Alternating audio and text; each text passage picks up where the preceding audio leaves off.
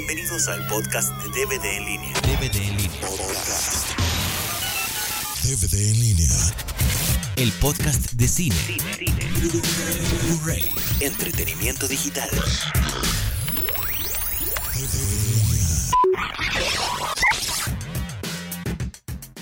Bienvenidos al podcast número 38. Eh, Estamos aquí de nuevo con Sandrita Chan, Hola, hola. con Isaías Naya, Hola, hola. a petición, Estrenando voz de galán. a petición popular. El tema del, pues tú eh, y Yuri creo. Ah, y antes de empezar el tema del día de hoy, quiero hacer una fe de ratas porque la otra vez agradecí a todos los involucrados en el proyecto del podcast y se me olvidó a Yuri. Ahí Yo perdón. cargué las consecuencias. Ay, perdón.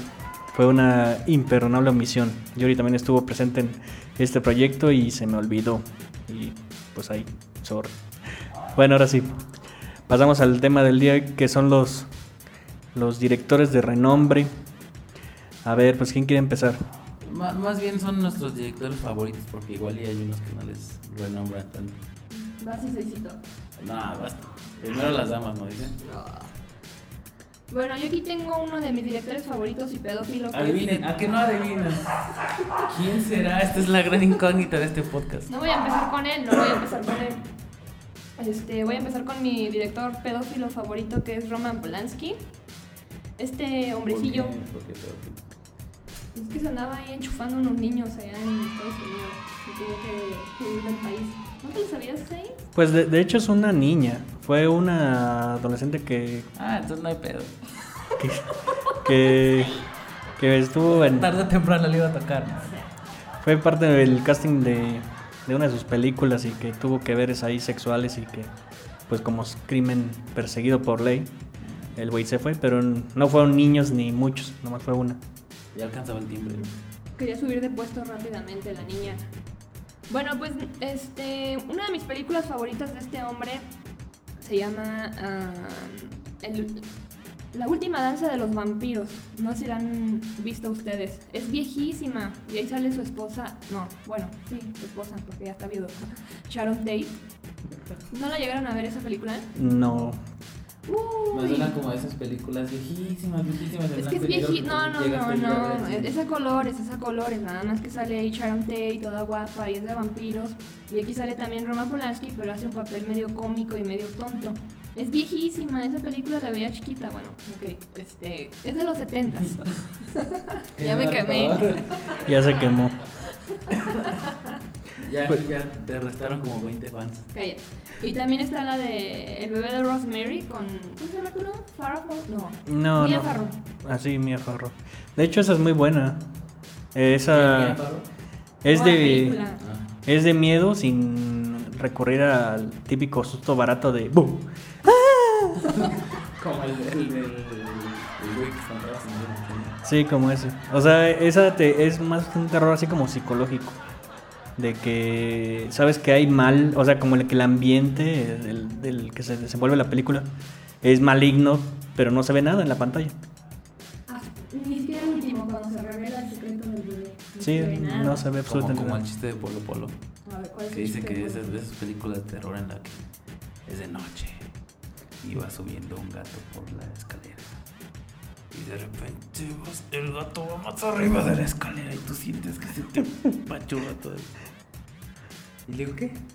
Bueno, sí, como eso. Y, y- y no pasa nada, pero tú ya te cagaste de miedo. No, pues no lo entendí. Este, de Roman Polanski yo me acuerdo haber visto la del, la del pianista, que es una película muy buena de la Segunda Guerra Mundial. Y La del pianista con Adrian Brody, el sí, narizón. sí, el narizón ¿Ese es de Roman Polanski? Simón. Narices, güey. Wow. ¿Sí la viste, eh? Sí, sí la vi. Ay, no sabes que era de él. No. Cada vez que veo esa película me da hambre, como a los tres cuartos de la película. Te, te da ganas de echar una cazuela de arroz en el suelo y comértela ahí, ¿no? Sí, abrir las latas de frijoles de la A ver, ¿qué otro director de renombre recuerdan? A ver. Yo tengo en primer lugar a Quentin Tarantino, que oficialmente, bueno, extraoficialmente este podcast se iba a tratar de, de, Tarantino. de ese, de ese director porque yo lo había sugerido, pero resulta que no había tanto material disponible de los demás participantes del podcast. Y pues ya pasó a a hacer un podcast de nuestros directores favoritos. Entonces el primero en mi lista es Tarantino. Ajá. Ese Tarantino, yo me acuerdo mucho de la Pulp Fiction. Es una. Pues no sé qué es lo que tiene esa película que. O sea, sí gusta esa película, pero ¿qué es lo que tiene que le gusta tanto a la gente? Los diálogos, Tiene un no sé qué, qué sé yo. Es la Tarantinez. el baile de John Travolta, Yo lo he definido como la Tarantinez. la cartera de Samuel L. Jackson que te gusta tanto. Sí, o sea, hijo, si alguna vez tengo un fan en mi vida, por favor, regáleme una cartera que diga Bad Motherfucker. Fíjate que esa de, de Pulp Fiction es como una película de Iñárritu, pero bien hecha. O sea, tiene varias historias que tú sabes cómo se van juntando y de qué manera, pero en sí no es una sola historia lineal. Pues de hecho decían que la de Amores Perros era la de Pulp Fiction, pero a la mexicana. Así, había quien. Petatiux. De Petatiux. Aunque también me gusta Amores Perros, no, no es por echarle tierra al otro, pero con las proporciones guardadas, ¿verdad? Pues sí, eso sí. Este, también Kill Bill, que bueno, eso es más casi como cotorreo, ¿no? Kill Bill no se, no se puede tomar muy en serio. Kill Bill es como un cómic japonés. Bueno, Sí. un- es que me cae O el un- manga, pero prefiero decirle cómic japonés. Y una caricatura japonesa también, ¿no? Sí, porque de hecho creo que por eso hicieron la, que se le puede decir cameo en, en el volumen 1, que quedó muy chido. El otro día le estaba diciendo a Isaí, de hecho, que estaba leyendo ahí en la famosísima Wikipedia un detalle curioso de, de Kill Bill 1. El tumbaburros de Sandrita Chan. Sí, va. Y este, decía que en la escena donde salen los 88, ¿qué? Mafiosos locos. Los 88 locos. Ajá. Que ahí sale Quentin Tarantino participando, que es uno de los 88 locos, pero patinarle. No, pues, Pues con, tu, con, tu, con tu video de cuadro por cuadro donde el dinero. ¿sabes quién era? No, Era, sale disfrazado de negro con una máscara. todos están igual.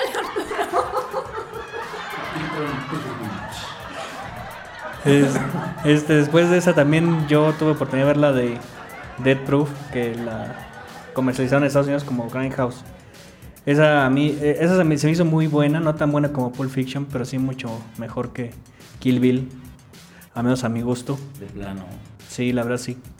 Este, yo la, la, la describo como una película, una chick flick, pero que sí vale la pena ver, Es que te digo que tiene la.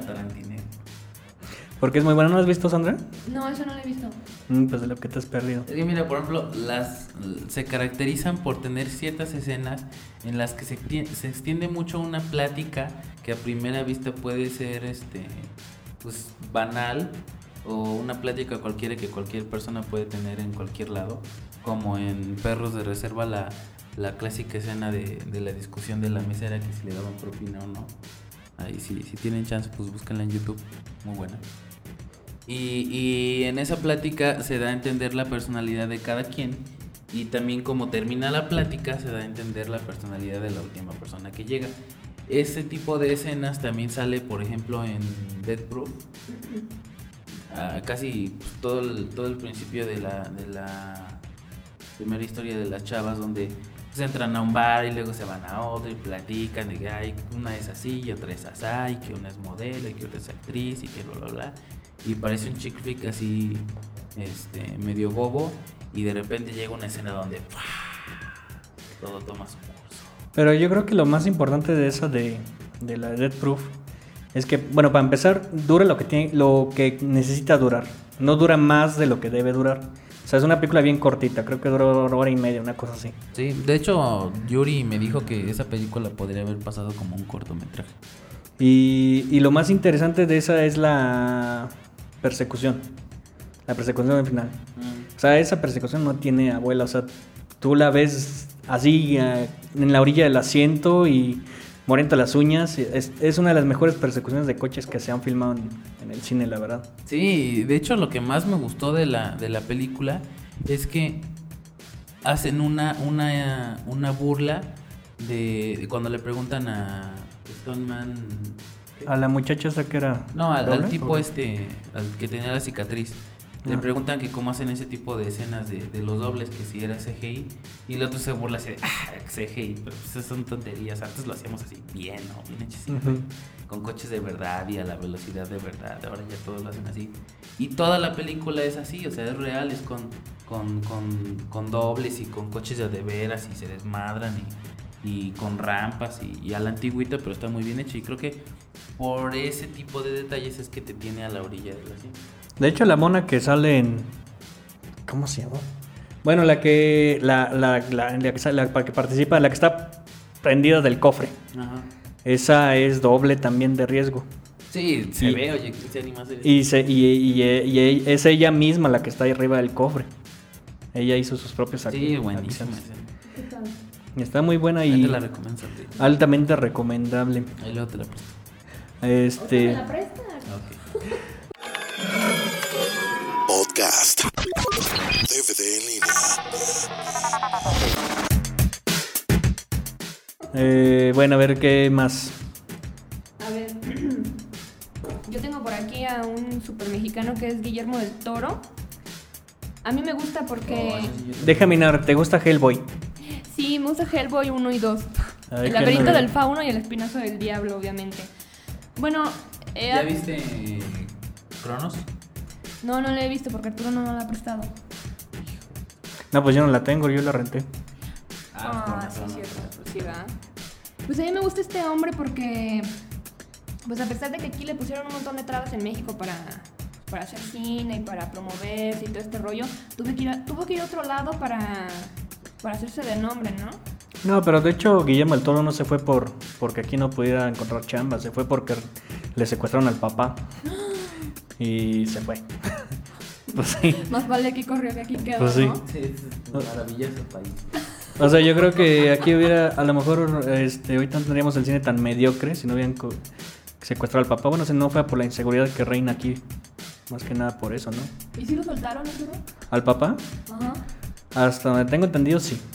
Y ya se fue con todo y su Pues es que también es parte de lo mismo, fíjate, por ejemplo, él se pudo haber regresado y, y si no tuviera esa visión de, de armar sus ideas allá, pues se pudo haber regresado y seguir intentando aquí grabando comerciales del Canal 5. Pero pues se asoció con gente de allá que, que encontró las facilidades y, y no se quedó con el pretexto de, de más de la mitad de, de cineastas mexicanos que dicen, no, pues aquí hay oportunidades, bla, bla, bla, bla". O sea, esa- ese tipo de excusas no es la primera vez que las dicen. Y si no es la primera vez que las dicen, no sé por qué no se salen por otro lado. Que igual se pueden volver a equivocar o no pueden no encontrar recursos, pero pues por lo menos ya no ponen la misma cartelera. Pues yo diría que, bueno, quizás sí. Bueno, yo he leído en su foro que, que le han preguntado directamente si piensa hacer cine en México otra vez. Y él dice que pues no se le ha presentado la oportunidad, pero que si se llega a presentar, pues sí. Así como para no cerrar puertas, ¿no? Pero pues igual me pongo, me pongo a pensar, o sea, ve el cine mexicano actual. Yo creo que un proyecto así como los hace del Toro, que son así sombríos y maquiavélicos y con maostras imaginarios y no sé qué, la verdad no pegue- o sea, no tendría el impacto de taquilla aquí en México si fuera una película mexicana. O sea, aquí prefieren ver las películas de Marta y Gareda enseñando las tetas y de cosas así, ¿no? Piedrazo que me cae. No pedrada, piedrazo. Entonces sí, a lo mejor este del toro aquí difícilmente... Bueno, a lo mejor ahorita sí, ya todo el mundo le abriría las puertas y tendría mucha taquilla, ¿no? Pero si se hubiera quedado aquí a lo mejor no hubiera podido despegar y como bien dices, se hubiera quedado haciendo comerciales del Canal 5. 25, 26, 27, 28. No me acuerdo de los comerciales, Arturo. Pues es que ese es comercial de dinero. sí, pero es del Canal Es 5. carrilla por abajo del agua. ñero. Ah, ok. Sí. Y hablando de Iñárritu, creo que por ahí lo tenían apuntado, ¿no? No, yo no. No. Yo no. Pues a mí se me hace bueno. Ah, pues órale. Pero parece que nomás a mí. A ver, entonces, ¿qué Pues Ahí más? se está muriendo, cabe señalar. Ahí estaba, ya me recuperé. No, y de hecho, Del Toro tiene ahorita un chorro de proyectos. Además del Hobbit, va- se va a aventar también un montón de películas con. Bueno, un proyectote con Disney y con. ¿Sabe cuánta gente? Yuri casi que ya tiene que apartado el dinero del boleto del que- Desde hace como tres meses, ¿no? Está Sí, hablando sí, de ya. eso. Ah, pues creo que en un podcast. Ajá. Pues a ver qué otro. A ver. Cecito. Ah, sigo yo. No podría faltar el de las películas de cartón de papel de baño. Ay, Michelle Gondry. Michelle Gondry. que tanto odio. ¿Cómo? ¿Por qué? Yo le digo algo a tu Darky papá que todas sus películas son iguales. Ya hice, ya. Pues Lo bueno que no le digo nada. ¿eh? Michelle Gondry a mí se me hace bueno. Me cae gordo. Ya ves. No, es que no me gusta la película él de la sabe ciencia del reconocer. sueño. No me gusta Pues es que-. Pero pues no es la única película. O sea, como que ese cuate es muy multidisciplinario. O sea, bien se puede aventar una fumada como La ciencia del sueño. Como se puede ver una, aventar una comedia así de Jack Black tipo... ¿Qué? ¿Cómo le pusieron aquí? Originalmente pirata. ¿Qué sabe cómo se llama en inglés? Sí, originalmente pirata y en inglés es Be, Be Kind Rewind. Ah, sí. O Eh, se- que debería llamarse algo así como como como regresarle o algo así. No, Be Kind- volverla a ver o algo así. Be Kind Rewind es favor de rebobinar. O sea, era cuando los VHS los rezabas al videoclub. Ah, la tenías... frasecita que tenían en Sí. los cartones, ¿no? Sí, eso es. Eh, y, y se puede vender también una película de, entre comillas, superhéroes como El Avispón Verde, que es la que está haciendo. Mira, yo también tengo mi boleto bien. Eh, Es que, mira, tiene, tiene su sello personal, pero creo que, pues, como todos, incluso entre diseñadores, también dicen que no debe haber un sello personal, pero pues a huevo hay porque tú eres el que hace las cosas y, y aunque tú no quieras, dejas algo de ti en los trabajos. Por ejemplo, eh, Tim Burton, pues que todas sus películas son iguales y todos salen calaveras y niños tristes y alguien está deprimido y despeinado. Y sale Daniel Man. Y Johnny Depp. Ah, y sale Johnny- Johnny Todos Depp. son así súper, súper, súper delgaditos y ojones y con ojeras. Como Johnny Depp disfrazado de Sonny Infante en la de Alicia, ¿no? De hecho, yo estaba viendo la de. Las aventuras de Tom Pero Sawyer. espérate que se me va el punto. Ay, bueno, ahorita lo, ahorita lo retomo. Sí, eh, y, y- y las de las de Gondry tienen su sello característico que pues, generalmente utiliza muchas cosas, muchas cosas, muchas cosas, muchas cosas hechas a mano. Creo que la, la de Big and Rewind le quedó como anilla al dedo porque se trata de eso, de hacer la- las películas así con, con las cosas que se encuentran estos tipos en la calle. Y así se aventó muchas cosas de la ciencia del sueño, pero pues tiene su, su, su, su detalle, su valor, su, su mérito. Ok, entonces, ¿qué ibas a decir, Sandrita Chan? Es que la tuya estaba viendo la de. Las aventuras de Tom Sawyer de mi papaito y adoradísimo Tim Burton. ¿A poco es desde él? Sí. No. Y estaba viendo, sale un personaje por ahí, cállate, este... Igualito, igualito a Johnny Depp, ahora que vaya a ser la de Alicia en el País de las Maravillas. Igualito, con los pelos así naranjas, el sombrero, y dije, ah, Son pareja, ¿no? no sé. Pues hasta donde sé, el Tim Burton es. No, al revés. El Johnny Depp es padrino del hijo de Burton. Ah, Y ponga. Boham. Bonham o Boham. Bueno, la, Esposa, ¿no? Sí, esposa. la vieja esa rara. Sí, ¿no? Igual que. Igual que él. sí.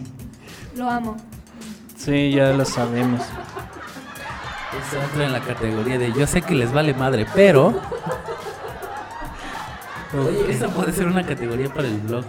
Pues sí. Yo sé que les vale madre, pero.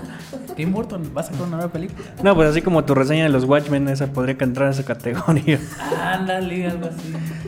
ok. ¿Qué más? ¿Qué otro director se acuerdan? De James Cameron y Terminator 2. ¡Uh! Pues James Cameron ya le. Ese cuate es. No sé, o sea, el cuate es muy bueno en lo que hace. Pero hace bien poquitas películas. Pero muy buena. Sí, sí, o sea, hizo Terminator 1, Terminator 2, Titanic. Titanic. Luego se hizo dos- unos proyectillos así directo a video, así del Titanic, de no sé qué cosa en 3D. Y hasta apenas se va a aventar la de Avatar. Hasta este año. Bueno. Tiene dinero para vivir. Sí, bueno, sí. Ah, no, también hizo la de Las Mentiras Verdaderas, que es muy buena. Ah, sí, cierto. Ah, sí, sí. Esa, esa película me encanta, pero me quedan regordas las escenas en donde va este Arnold Schwarzenegger arriba del caballo. Porque de a tiro se ve el doble, así con una mascarota así queriendo hacer la cara de, de Arnold Schwarzenegger, pero pues nada que ver. No, no, no. Obviamente la escena que me encanta es donde la tipa, la esposa, Jamie Lee Curtis. Baila. está así haciendo el baile y luego que, que improvisa el, el peinado y que se echa nada más agua y está así relamida y le quedó horrible y dije, "Caca", o sea, la tipa no, no, no descubres que tiene el cuerpazo hasta que En esa escena y ya tienes la quijada en los pies. Y ya tenía sus 40, 40 años, ¿no? la Sí, Jamie sí, ya- Curtis ya para se ese ve entonces. que no se cuesta el primer hervor, pero...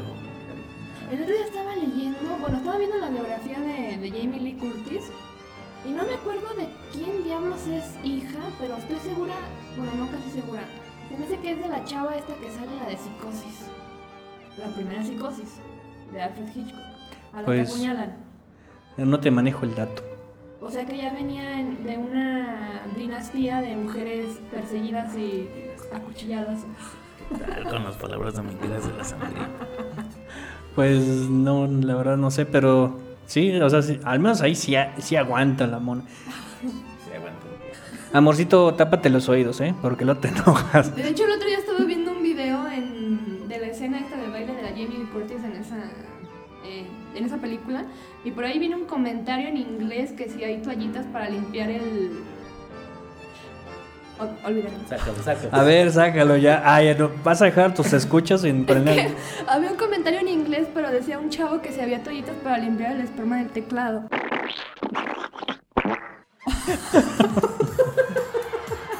Me dio mucha risa.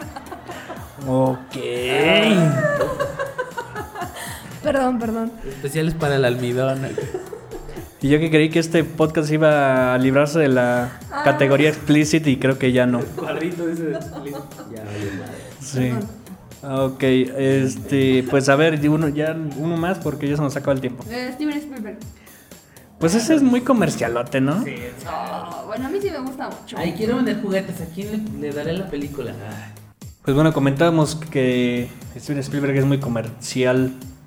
Pero bueno, es bueno, ¿no? Es bueno el güey. Sí, es bueno. Por ejemplo, la de la lista de, de, de Schindler, ¿o cómo se dice? sí. La hizo de Schindler, sí. El color púrpura, mi favorita, claro, por supuesto. Uy, eso yo ni la he visto. ¿No la has visto el Con color? los negritos. Con los negritos, con Woody Whooper. Con los negritos y la negrita. Y los negritos. Que se enojaba Isaí porque decía negritos. Este, pero sí, es, es bueno, pero sí es muy comercial. Es como tu Michael Bay que tanto te gusta. Sí, yo quería confesar que tengo el, el gusto culposo de las películas de Michael Bay. A ver, nómbrame algunas películas de este. Eh, la de Armageddon, De Transformers 1 y 2. eh, las de Transformers. Ajá. Este. ¿Cuál vi hace poquito? La de. La isla con este. Con Ewan McGregor y con su y con Scarlett Johansson. Ah. Y fíjate que lo que me gusta de las películas de ese güey es que las hace así como que muy. Pura inspiración. Sí, como, como películas que se le fascinarían a los niños. Yo iba a decir que era el eh, Fernando Sariñana, pero del cine gringo. Ándale. Como que con las películas de ese tipo, este, sale mi gusto infantil. Ah. Por eso las de Transformers. Ah. Pues no. Pues bueno. No he visto ninguna de esas. Ah, no, Armageddon, pero pues ya la he visto hasta el cansancio y pues ya. No, y tiene otras, pero aún no me acuerdo. Este, y bueno, ¿a qué conclusión quieren llegar? ¿Qué? Oh. Isaícito. Ya está jugando. Sandra con el perro. O saludos o algo. Esa es la bombón. Saludos a Oscar, saludos a Jonathan. Y todavía Cállate. ¿eh? Cállate, Isaí. Yo saludos a. Híjole, ahora sí me mandaron saludos. Saludos a, a Yuri y Emanuel, que son los de cajón. Este, saludos a. Ay, híjole. Pues los recientes, los recientes que les pasé el podcast y que me dijeron que les gustó y que lo recomendaron, síganlo recomendando y ya. Pues yo saludos a mi señora porque la otra vez me dijo, ¿me saludas, güey? Y ya, la saludo. Y por aquí anda la bombón, que es la perrita o mascota de, Y también manda saludos. Sí, también manda saludos. Pues gracias por escucharnos y ojalá nos ayuden a llegar más alto en el iTunes. Dale. Eh, pídanle a Jobs, en vez de pídanle a Dios, lleguemos más alto. bueno, sale, gracias. Adiós.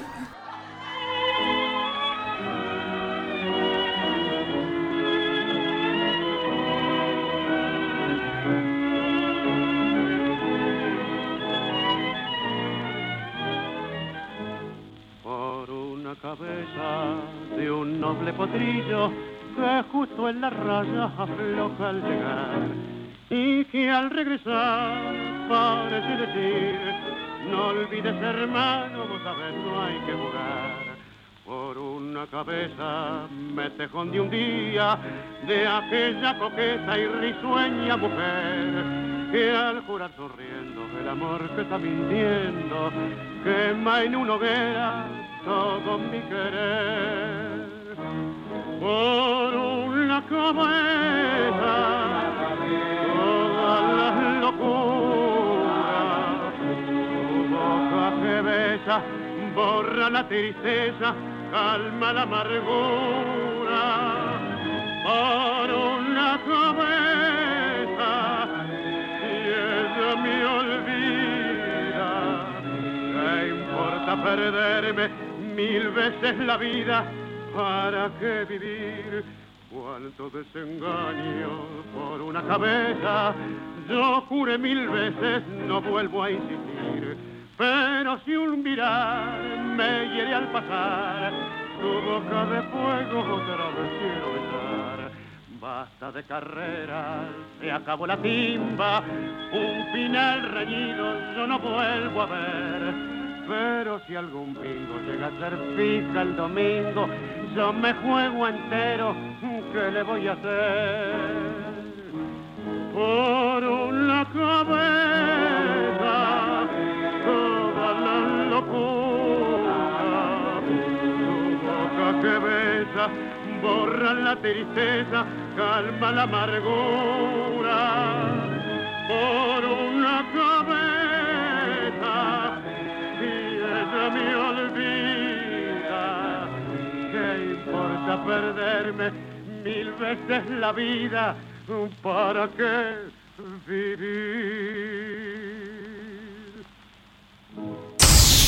DVD en línea. Puedes bajar este podcast de www.dvdenlinea.com www.dvdenlinea.com y desde el iTunes. DVD en línea. DVD en línea.